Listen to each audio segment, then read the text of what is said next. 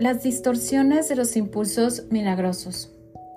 Tus percepciones distorsionadas producen una densa envoltura alrededor de los impulsos milagrosos, dificultándoles el que lleguen a tu conciencia. La confusión de los impulsos milagrosos con los impulsos físicos es una de las distorsiones básicas de la percepción. Los impulsos físicos son impulsos milagrosos mal canalizados. Todo placer real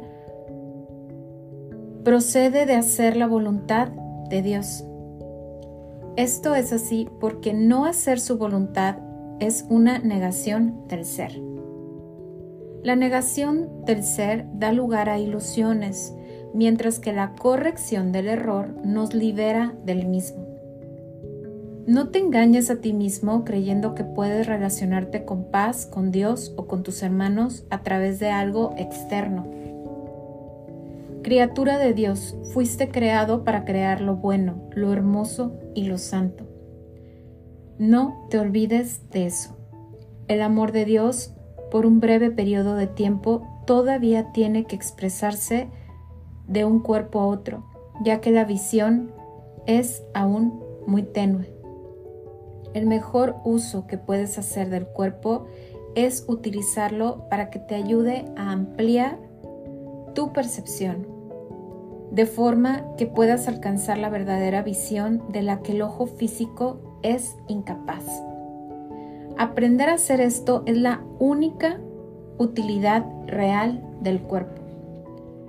Las fantasías son una forma distorsionada de visión Todas ellas, no importa de qué clase sean, son distorsiones, ya que siempre tergiversan la percepción hasta convertirla en algo irreal. Los actos que proceden de distorsiones son literalmente las reacciones de aquellos que no saben lo que hacen. Las fantasías son un intento de controlar la realidad de acuerdo con necesidades falsas. Si deformas la realidad de cualquier forma que sea, estarás percibiendo destructivamente. Las fantasías son un medio para hacer asociaciones falsas y tratar de derivar placer de ellas. Más, más si bien puedes percibir asociaciones falsas, nunca podrás hacerlas reales excepto para ti. Crees en lo que inventas. De igual modo, si ofreces milagros, crearás en ellos con igual intensidad. La fuerza de tu convicción sostendrá entonces la creencia del que reciba el milagro. Las fantasías se vuelven totalmente innecesarias cuando la naturaleza completamente satisfactoria de la realidad se vuelve evidente tanto para el dador como para el receptor. La realidad se pierde por usurpación, lo cual produce tiranía. Mientras quede un solo esclavo caminando sobre la faz de la tierra, tu liberación no será total. La única meta del que se ha decidido por el camino de los milagros es restaurar completamente la filiación. Este es un curso de entrenamiento mental. Todo aprendizaje requiere atención y estudio en algún nivel. Algunas de las secciones posteriores de este curso se basan en gran medida en estas primeras secciones que es necesario un estudio muy detallado de las mismas. También las vas a necesitar a modo de preparación.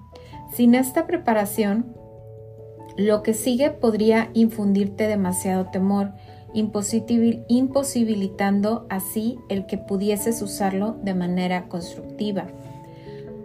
A medida que estudies estas primeras secciones, no obstante, comenzarás a percatarte de algunas de las connotaciones que más adelante se ampliarán. Se necesitan sólidos cimientos debido a la confusión que hay entre el miedo y la reverencia, a la que ya hice referencia anteriormente y en la cual incurrimos con frecuencia. Dije que la reverencia no es apropiada en conexión con los hijos de Dios, porque no deberías experimentar reverencia en presencia de tus semejantes. No obstante, puse de relieve asimismo que la reverencia es apropiada en presencia de tu Creador. He tenido mucho cuidado al clarificar mi papel en la expiación sin añadirle ni restarle importancia. Estoy tratando también de hacerlo lo mismo con el tuyo. He subrayado que la reverencia no es una reacción apropiada hacia mí debido a nuestra inherente igualdad. Algunos de los pasos posteriores de este curso, no obstante, entrañan un acercamiento más directo a Dios mismo. No sería prudente iniciar esos pasos sin una preparación cuidadosa, pues de lo contrario la reverencia se confundiría con el miedo y la experiencia acabaría siendo más traumática que benéfica. La curación, en última instancia, procede de Dios.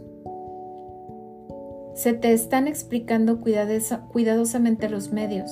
La revelación puede de vez en cuando revelarte cuál es el fin, pero para alcanzarlo los medios son necesarios.